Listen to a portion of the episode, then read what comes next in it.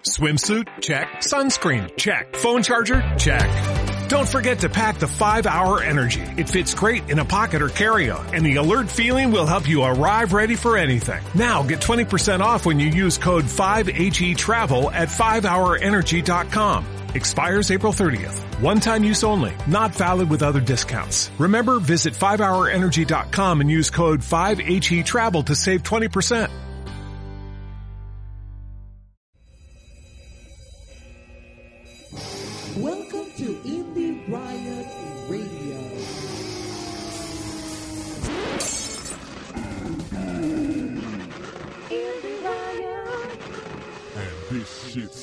Starts now. Welcome to Indie Riot's Meet the Bands podcast. For our first band, we have Catalina Kicks from the UK. And thank you to Charlie Cooper from Indie Riot UK for the interview. But first, I'm gonna leave you with C-Bomb. Got a house in the country and a place in the city. Slip off and live boy,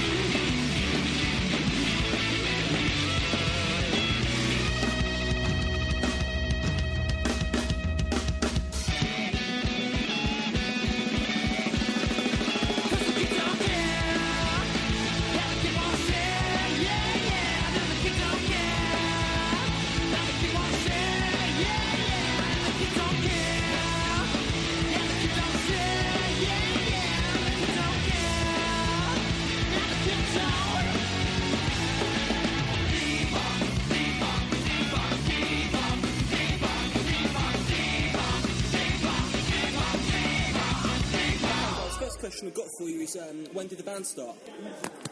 Uh, I think we started about 2008. Um, so Ian and I have been sort of writing stuff together and, and playing in various other sort of uh, incarnations of Catalina Kicks for about three years now. Um.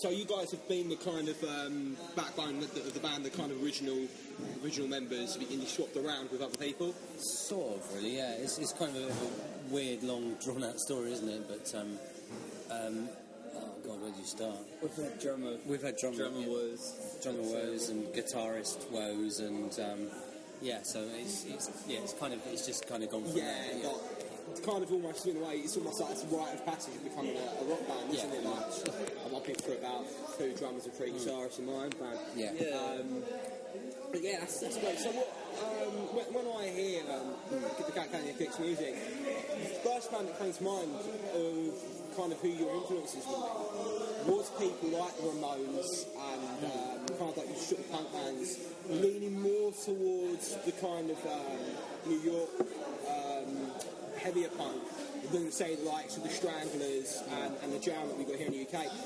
Are there any other influences from other genres that we might not expect you to have said that, that you would have um, taken from? Yeah, I mean, it's kind of. I mean, the first album was quite. I mean, it's quite tame, isn't it? Yeah, think so. Compared to, we're starting to go towards a bit, getting a bit kind of nastier and dirtier kind of thing. But I suppose we always kind of wanted to go towards the kind of yeah, th- think of the Clash and the Kinks and that kind of that kind of punk sort of stuff, and then mix it up with a bit of sort of um, sort of American-y kind of thing, like you say, Ramones, Nirvana. Um, Smashing Pumpkins, Queens of Stone Age, that kind of thing, and sort of really trying to build it into that thing. But yeah, We like, I suppose we like those kind of powerful type choruses, but uh, yeah, I suppose British punk is kind of where our roots are. We we're all mad Nirvana fans and, and Clash, and I'm huge into the Misfits and Danzig, so I'm into the kind of heavier stuff as well, and Queens of Stone Age. So yeah, I don't know. we- We've all kind of got different influences, but we kind of Ian and I seem to meld quite well together in what we come up with collectively and, and write. And it seems to work well, so it's, it's good fun. Yeah. I'd like to be loud, so as long as it's kind of Really loud. yeah, ear blistering, we're happy. That's great.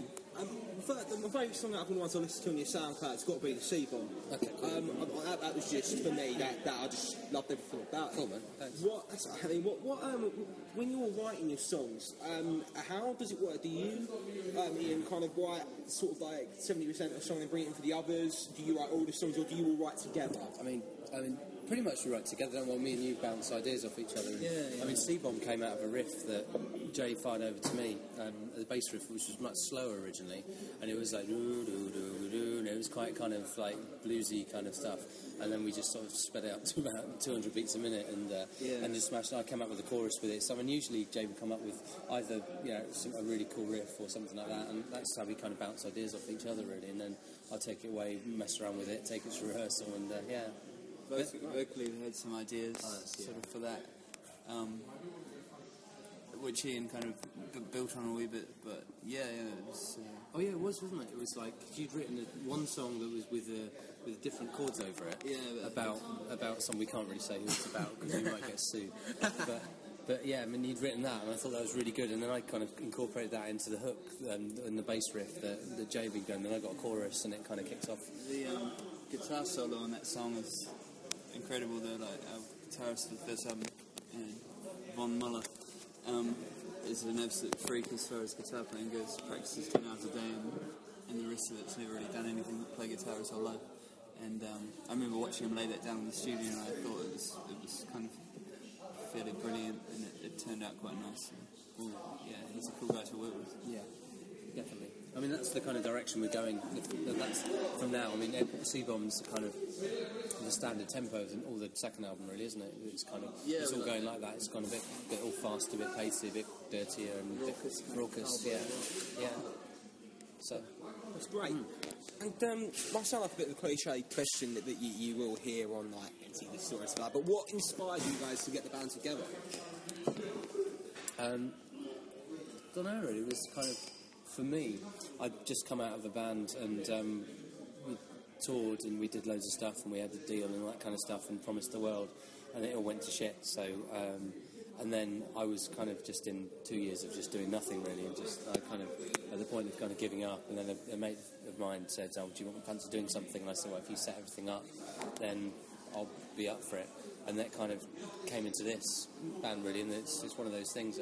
It's so I suppose I can't really get rid of music. It's like one of those things that keeps on coming back, and it's just every time you think something's not going right or it's, or it's going to going to shit, then something else comes back to say, "Oh, do this," and you know, off the back of, of doing bits and pieces, then someone would phone up, and the publisher phoned us out of the blue one day, my old publisher, and said, "Do you want a deal?" And we're like, "Where did that come from?" And it's just like it's just weird. It's one of these things you can't.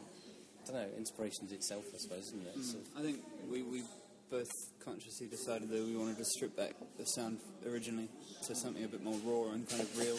Um, so I suppose kind of trying to create some quality music that, Yeah. that people who are into decent music and with some substance will, will enjoy. Hopefully, that's really all. I, I suppose it's motivation enough.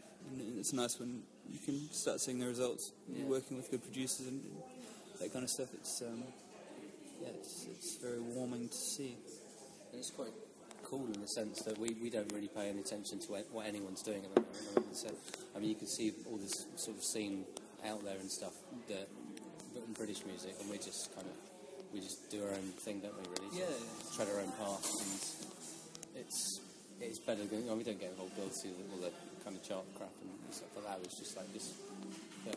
And it's, yeah, it's, it's, it's cool. We just um, hook, hook up with a few bands that we kind of know and stuff, and do bits and pieces, and, and just go for that. Really. Um, the um, British music industry at the moment is um, seeing a lot of problems, not just in a business sense, but in a lot of people's opinion artistically. So you've got EMI just been sold to Universal, making it about it, it was hard already for bands to get record deals from a major. Now it's going to be even harder in the UK. Um, but on the artistic levels, what do you think the main problems are as far as the songwriting goes? Why, why do you think there are people like um, Scout for Girls, for example, who are overproduced and, and having all of these kind of hits, and yet real bands who are just in it, di- di- rehearsing every night of the week and, and getting it like you guys and working as hard as they can? Um, are still I find it hard to break into that scene. Why, why do you think at the moment, for example, um, what I mean is being in the charts is considered being a bad thing from an artistic point of view. Um, what do you think? Why do you think that is? I think the majority of, of people in the UK or sort of worldwide are, are spoon-fed whatever uh, whatever they're told is decent music. If you look at all the chart stuff, um, they, they can't make their own mind up, perhaps. So whatever they're told is popular, they'll go out and buy. And if you've got enough money to do a you know huge marketing campaigns, um, you know you're told that listen to this, this is what's happening now. Um, unfortunately, a lot of people will swallow it without even sort of really listening and, and thinking whether they can relate to the music or, or it says anything more to them than sort of superficial rubbish. That's probably the pessimistic answer to that. But I like um. I wouldn't I wouldn't have it any other way. You know, I'd rather be you know in a in a band that's appreciated by a few people uh, that is making decent music than you know sort of selling out and, and chasing the dollar and kind of Yeah.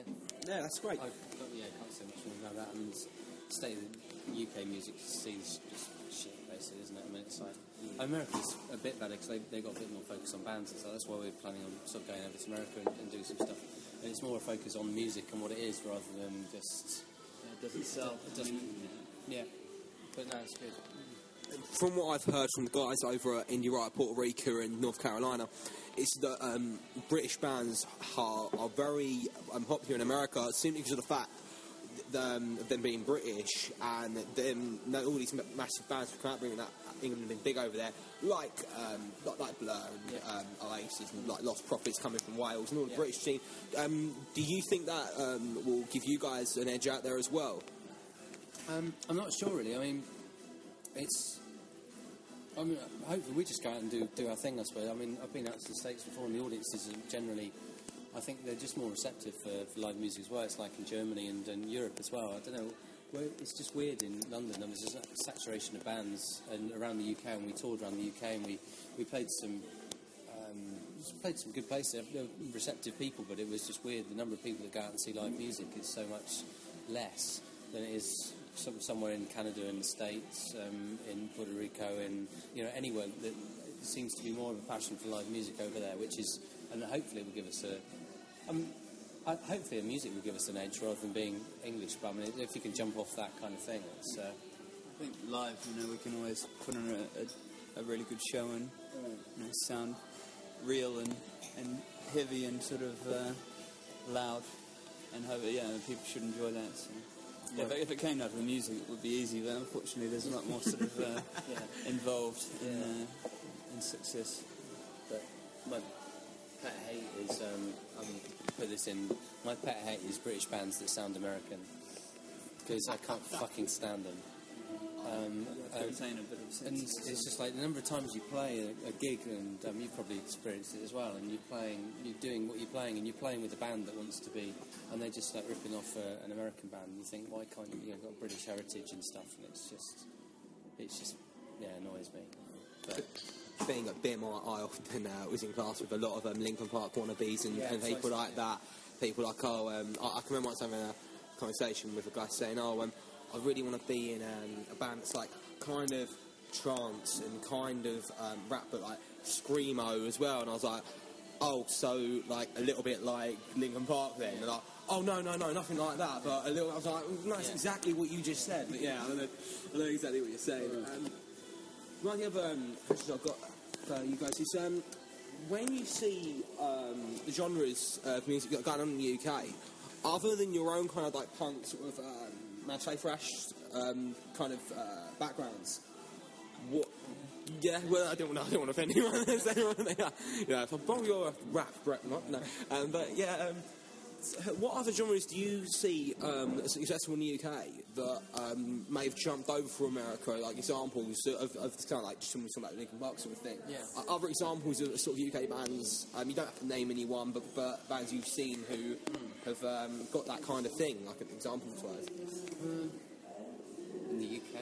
Um, it's a difficult one, being being successful in, in the States. Mean, it's, it's usually it's quite weird. It's usually the opposite way around, isn't it? Bands like kind of you were saying, Death from Above and stuff like that. They've got a British kind of sound, and they come over, and then they get big in the Britain, and then they go back to America, and they get big over there. So I don't know. It's John Peel did a lot for like bands like that. yeah, but there's And uh, yeah, it's weird, man. There's sort of sometimes UK will be more receptive to American stuff, and, and hopefully vice versa. But I don't know, man. At the moment, like in North London, especially, kind of 60s soul and it, um, mod kind of scene seems to be coming back as far as DJs. There's a few bands doing that kind of thing, which is kind of cool. Bass heavy sort of stuff. So I enjoy that. But um, mm, I don't know. We'll, we'll wait and see. Maybe there's going to be a grunge resurgence, seeing as everything seems to work in a 20-year cycle. And kind of- well, they're saying the 90s is coming back. So yeah, so yeah. we've, we've So- positioned ourselves Yes. well. That was strategic, wasn't it? no, it Got wasn't. kind of 60s meets 90s, well 70s meets 90s, isn't it? Really, so it's like kind of. It's funny, I see like girls going into Top Shop and, and coming out with oversized baggy Nirvana t-shirts. I think what would Cobain, you know, he'd probably laugh, I think, in his grave, uh, Yeah. seeing Top Shop making money out of his band with uh, fashionable girls who've never sort of listened to a Neutro or whatever. They weren't even born then. Yeah. Yeah. They know it smells like Teen Spirit, and that's about it. Yeah. I'll shag them anyways. Good man. That's um, that's an interesting what you said about um, about that because I've seen more um, Smiths t-shirts recently Yeah. than I, I've seen in any. So I'm a diehard Smiths fan, so I haven't got any problem with that. I'm actually going to interview um, a band on Saturday called Chemical Smile who've got that, got that kind of. You know if you guys you've heard of those guys, a Brighton band. Bell, yeah. Yeah, yeah, they're opening for a Mix Star 19 Yeah. audio. Okay. And, uh, yeah, that's I'm really looking forward to that one. But um, as far as um, oh, yeah, I my place, right? um, yeah, where um, you you guys when you kind of first sort of started out on the gigging circuit. Um, how long did it take for you to stop playing established venues, get out of your kind of small bars, and, and we'll, we'll play for 50 quid, you know, and that, that kind of thing, or we'll play for nothing? There's a lot of to, to, to making your album and getting out and getting getting getting interest in other countries. How, how did that all come about? we, we just had to make it happen, Yeah. really ourselves. Um, unfortunately, we've found in London there's a lot of promoters out there who really don't give a shit about music and more into getting putting pressure on bands to get as many people through the door as possible, um, which isn't terribly nice to deal with. So at the moment, we're kind of pulling back from that and trying to play as many sort of free gigs or, or gigs that don't cost people any money to go and see um, as possible, and people can just enjoy themselves. Um, but as far as getting everything happen, it was just it was kind of a decision between Ian and I to, to do it, and uh, it's that punk kind of DIY ethos, I suppose, coming through.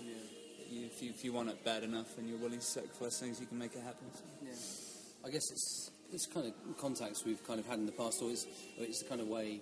I suppose you've got to, in a sense, you've got to have a bit of it, not really a business side, but you've got to push yourself out for everything. I mean, and I suppose the stuff from the US has sort of come about through um, doing um, something called Sonicbids, and um, we just literally you subscribe to. I was pretty anti it to start with, and I th- thought you got to pay to submit to all these things and stuff. Um, but off the back of that, we've had um, probably some, I mean, some good things. We got accepted for, um, for we got onto a charts for an American thing, and then we met a PR agency over in the States as well. So, and um, and we've just been accepted for a Canadian music festival over there, and we're sort of basing a tour over someone we've met from there. So, I mean, that's kind of a good way of networking. I mean, you kind of pay for it, but it's not that massively expensive. It's it's the same sort of thing as having a manager, I suppose. But we've I've always been shy of having a manager because they screw you. uh, but it's I don't know. It's it's kind of it's weird. Like you were saying, just we just sort of got off and, and just did it. And I think from just playing and playing, we got and we got a couple of big gigs and stuff. We started off just literally starting back. I mean, you got to do play every toilet circuit venue in London and and just play and and then. We got, I mean, KOKO was a big one, wasn't it? But we got that from literally playing in a shitty bar opposite KOKO, and the producer came. To, no, the promoter from KOKO came to see us on a night that everything was wrong. All the equipment fell over, and they smashed the stage up. There were no drums, and um, we, it was just the worst thing ever. And then this guy said, "Oh yeah, I'm the KOKO promoter and stuff," and I loved it. And we got off, phoned up and got you know got a massive NME gig off the back of that, and that was and that was totally different because you just like literally get into this massive venue and they're looking after you and paying you good money and playing in front of 2,000 people and it's, and it's just mental. But it's, and then and then we just like, set a tour up ourselves. Um, just got on, literally hired a van and set some venues up. Went around the UK, and it's I suppose it's more you put in, the more you get out in a sense. But but, but then I mean we've had kind of originally we hooked up with a couple of producers, well, a producer and um, a publisher sort of let us use their studio for a bit, and um, we did a bit of stuff there. So it's kind of it's sort of meeting people and, and finding out what's what really. Earlier on, uh, we touched on kind of the British audience has been a bit renowned for, for being spoon fed, listening to what they're told, good, not not make their own mind up. In, in that case, how I mean, we touched on NME just then. In that case, how important do you think people like NME, Q, and Mojo are at the moment, considering that people aren't making up their own minds, but so they're not trying to find out bands themselves by looking at these articles?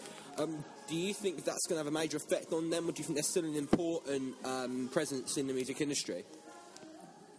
I think, I mean, generally marketing's everything and PR and stuff, and we found that from going to PR companies, we use different PR firms and stuff, and the more you kind of pay or the bigger bigger PR agency, you're going to get exposure. So, I mean, a lot of magazines, in a sense, I'd like to say that mag- music magazines are sort of promoting stuff, but they're, they're, they're basically being, in a sense, I mean, you know, you pay for advertising and something, and you get, or you pay for a front page feature, you pay for this kind of stuff anyway. So, the bigger bands, you know, the vaccines and stuff like that, and the stuff they're doing, their their label, their manager. I mean, I'm not saying they're, I'm not dissing their their music, but um, um, their PR and their advertising is going to get them more features in anything. So, I don't know. I'm sure there are.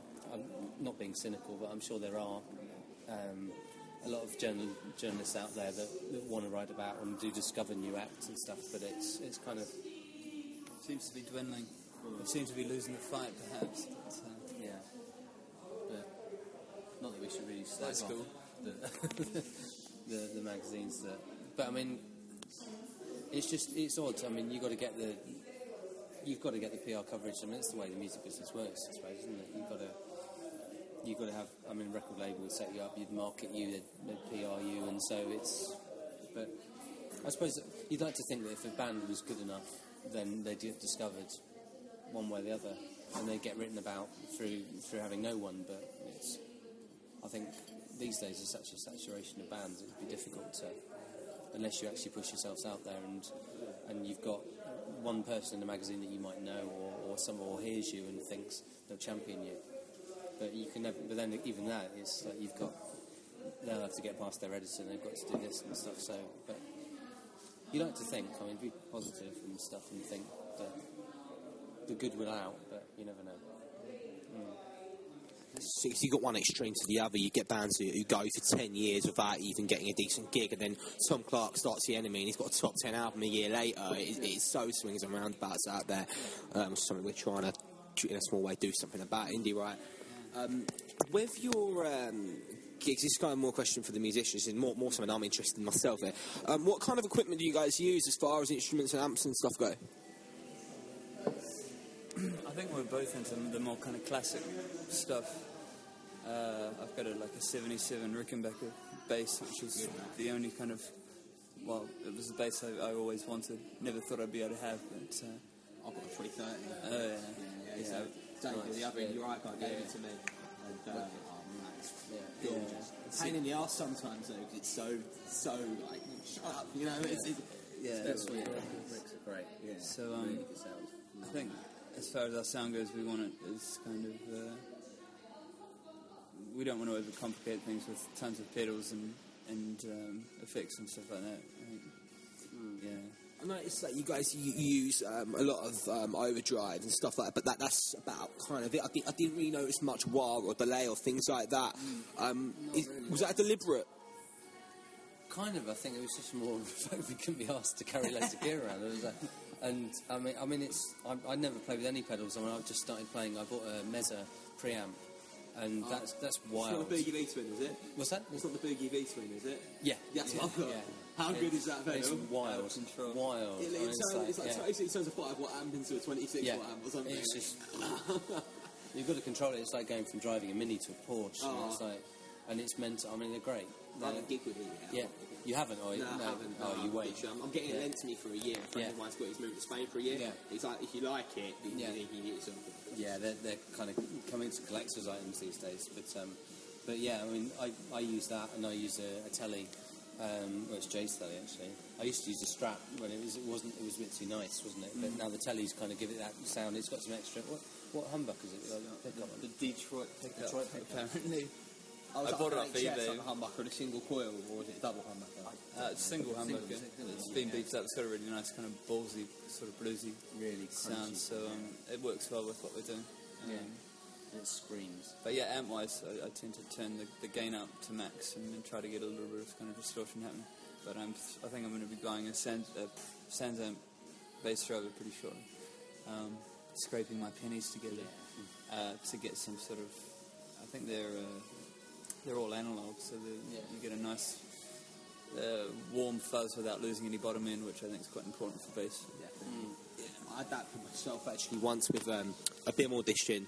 We were doing like um, it's a Sam Menor, a ska punk version of Song Two by Blur, and we had for the, for the overdrive bit. Bass player bought his guitar overdrive pedal, and it was like, they're like, "Where's the bass gone?"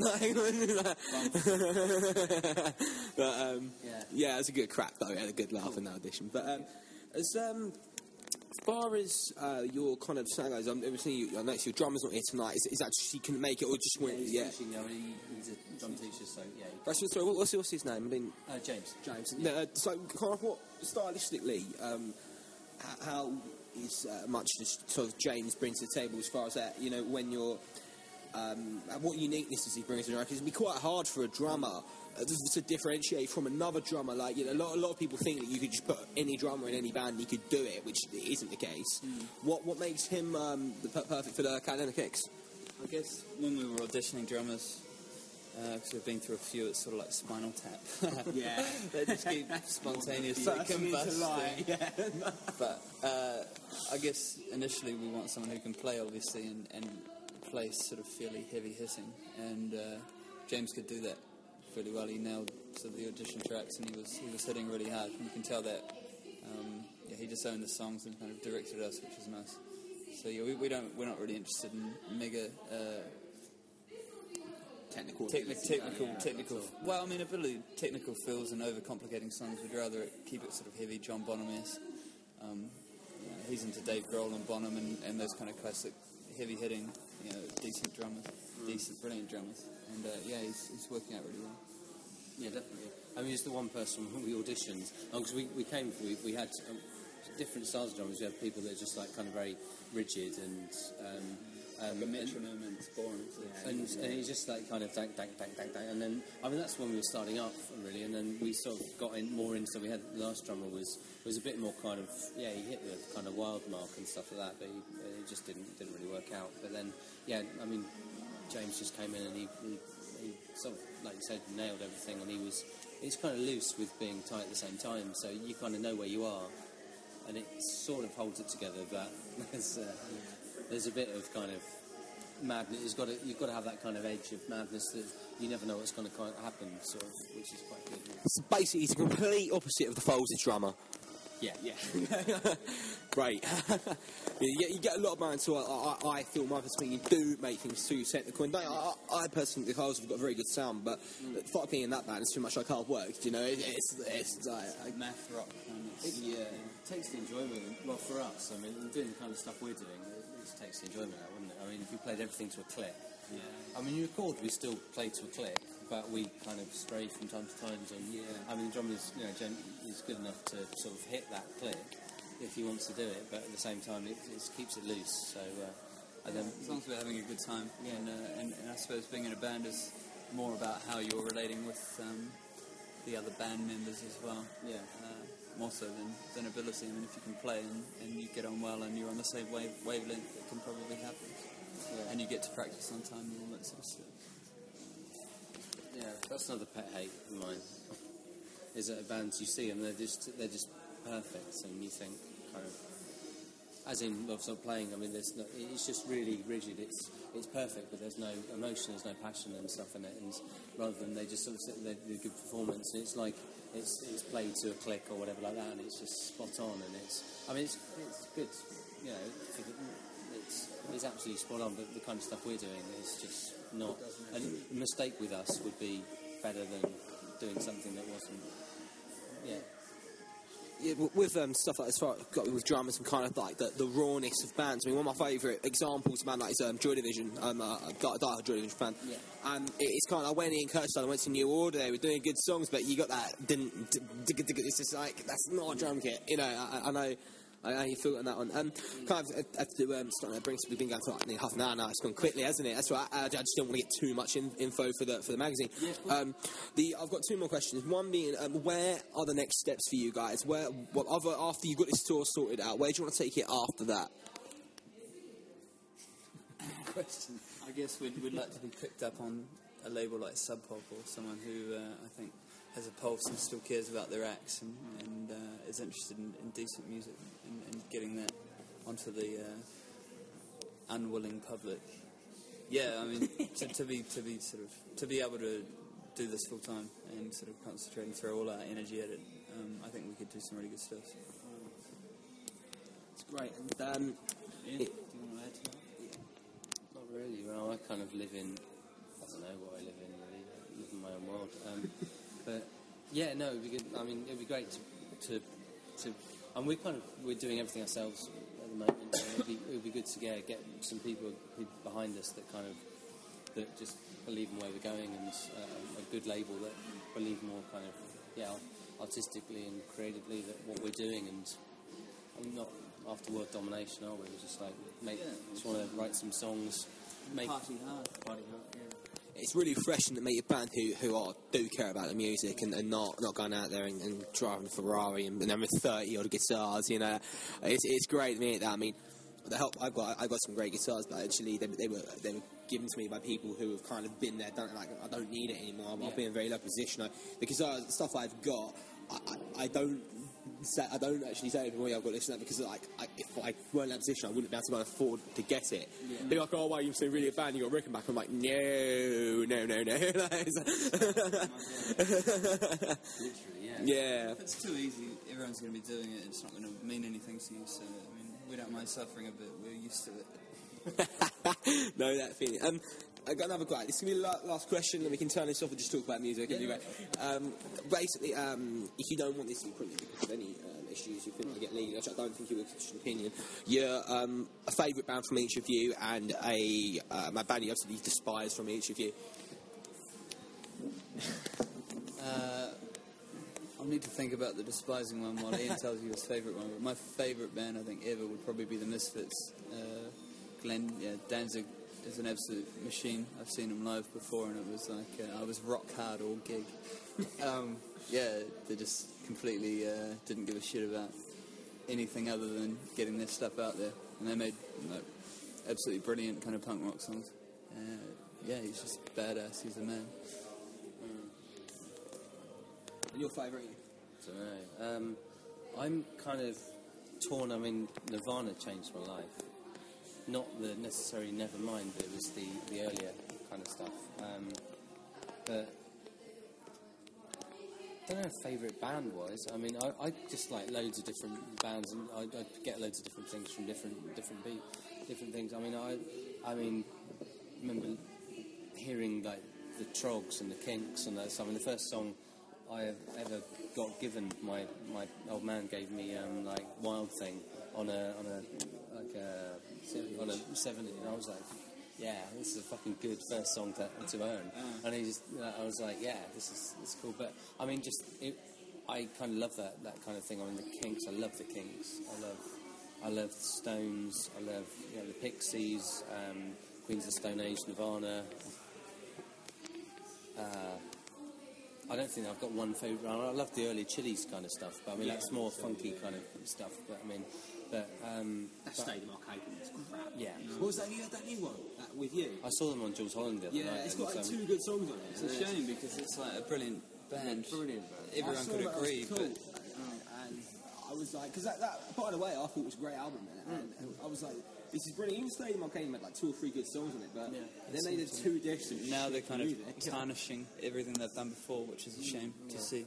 I honestly thought getting a new guitarist was going to freshen them up and, and get a bit less stale. But unfortunate. No, it's weird. But I think my, my least favourite would probably have to be uh, anything that comes out of the X Factor or like the Justin Bieber type thing. More so, not that I've actually listened to this stuff that intently. Unfortunately, part when he gets his head squished. Hilarious. They, they said that Jar Monster. is- Yeah. You just killed Justin Bieber all his fans. We will continue to do more good work like Well, this. the Jonas Brothers who proudly proclaimed that they were going to be virgins. Yeah, why would until, you? until they get married, I thought that's not really Every rock and roll. Every 14 year old spends his, that whole two years lying Yeah. about being like, I would- going home and wanking ten times a day. Yeah. Whatever, whatever, man. Anything that's just doing it for the money and uh, isn't interested in, in actually what they're what they're putting out there. Yeah. I can't really. I can't think of a kind of. I, I don't hate generally. I'm not a hater, but um, I don't know really. I mean, it's like as much as I yeah, there's things I don't really like, but I just don't. I don't really. I don't know. It's nice, man. We've got the choice. If we don't like something, we're not going to like, listen to it. yeah, exactly. But it doesn't really bother me until I'm at work and uh, in the lunchroom and they're playing like Top the or something, top yeah. 40 on, on the uh, big screen they've got up there, which is a bit annoying. But it reminds me of how lucky I am to uh, appreciate. I remember watching MTV the other day, and I was like, I, I tweeted. I thought um, um, it was the first time in a while, and I was just like, this is just. What's is, happening? What the fuck is going on? It's like it's just like It's even listen to Absolute Radio and that they do play some really Yeah. good tunes. I think Yeah. it's I think it's the best station out there. Occasionally you'll hear something and it's, and it's just like, what are you doing? Like abracadabra or something? It's, what? Yeah. You just played that after Jimi Yeah. Hendrix tune. I What know. are you doing? Like, it's weird. They played me on that. Was that Absolute? Absolutely got played Yeah, me, we, yeah. we got a play on them a while ago. So Oh, did you? So we're quite happy with that. Yeah, yeah. that's quite good. Yeah. I'll try and work and get you get another one. I've got to work some contacts in the radio, Oh, okay, so. I'll, I'll see what I can do. Great, and that's pretty much everything um, for the uh, sort of formal interview side of it. Basically, we just Got a bit carried away. Okay, guys, so um, back here with the Catalina Kicks, just come out when we were having a drink, um, uh, played a 100 Club gig, and it went slightly wrong. So, do you mind uh, telling us what happened with that? I wouldn't say it went wrong. I, say, I, I would say it went quite right. And to be honest, the Hundred Club was the birthplace of the punk scene in London, so they shouldn't have gotten so upset that we maybe smashed the stage up a wee bit. The problem, I think, initially was they didn't give us any free beer tokens, so we had to buy a big fuck off bottle of cheap vodka, which we were necking out the back between three of us. Our guitarist doesn't drink. Uh, so we were quite lubricated by the time we went on stage, and then And then um, we, it's our last song, and I kind of leant into the drums, and the the, the drummer smacked me on. and He, he kicked it. He had a old drummer had a had, had kind of habit of um, of smashing his kit up. It was his kit, which is fine. It was okay, but he he smashed his kit up and he hit me, and I kind of pulled him through his kit because I was quite drunk. And, Speaker stack and, and the speaker stack might have get pushed over, and then um, we kind of. It was quite weird because off the back of that, we offered, we got offered a deal. It's one of these uh, thing. This record guy came up and said, "Oh, guy, you guys were amazing," kind of shit. But um, and then I got hauled out the back and got threatened to beating the crap out of me by uh, a bouncer. It was like a proper old school sort of thing. Yeah. They dragged me out the Lenny back and said, "This is drummer. this is how we deal with that kind of shit."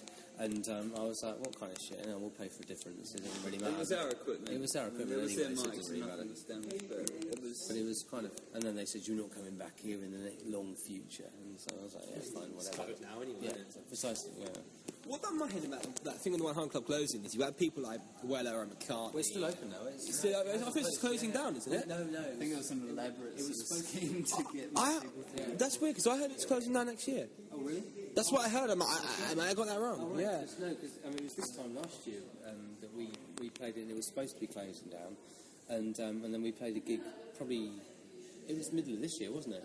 But, Um, that we yeah, then we've obviously not gone back since. But I know it's still going. But I think it's they want sponsorship and um, all that kind of stuff. And I think it got a sponsor, but I'm not sure. It's really weird because from the outside it just looks like corporate Oxford Street. Yeah. You go down there and it's got all this it's got of history and heritage behind it. Yeah, kind of like Carnaby Street. Yeah, yeah. Like nowadays it looks a bit kind of you know you got your Yeah, Ben it's, Sherman it's, shop and it's yeah. poncy, isn't it? Yeah, so yeah, it kind of. I mean, they should embrace a band actually showing some emotion and doing something Yeah. on stage, especially when no one's getting injured and you're not trashing into their own Yeah. shit. Yeah, but I got a bit carried away. I admit, uh, it was my own fault. It's rock and roll.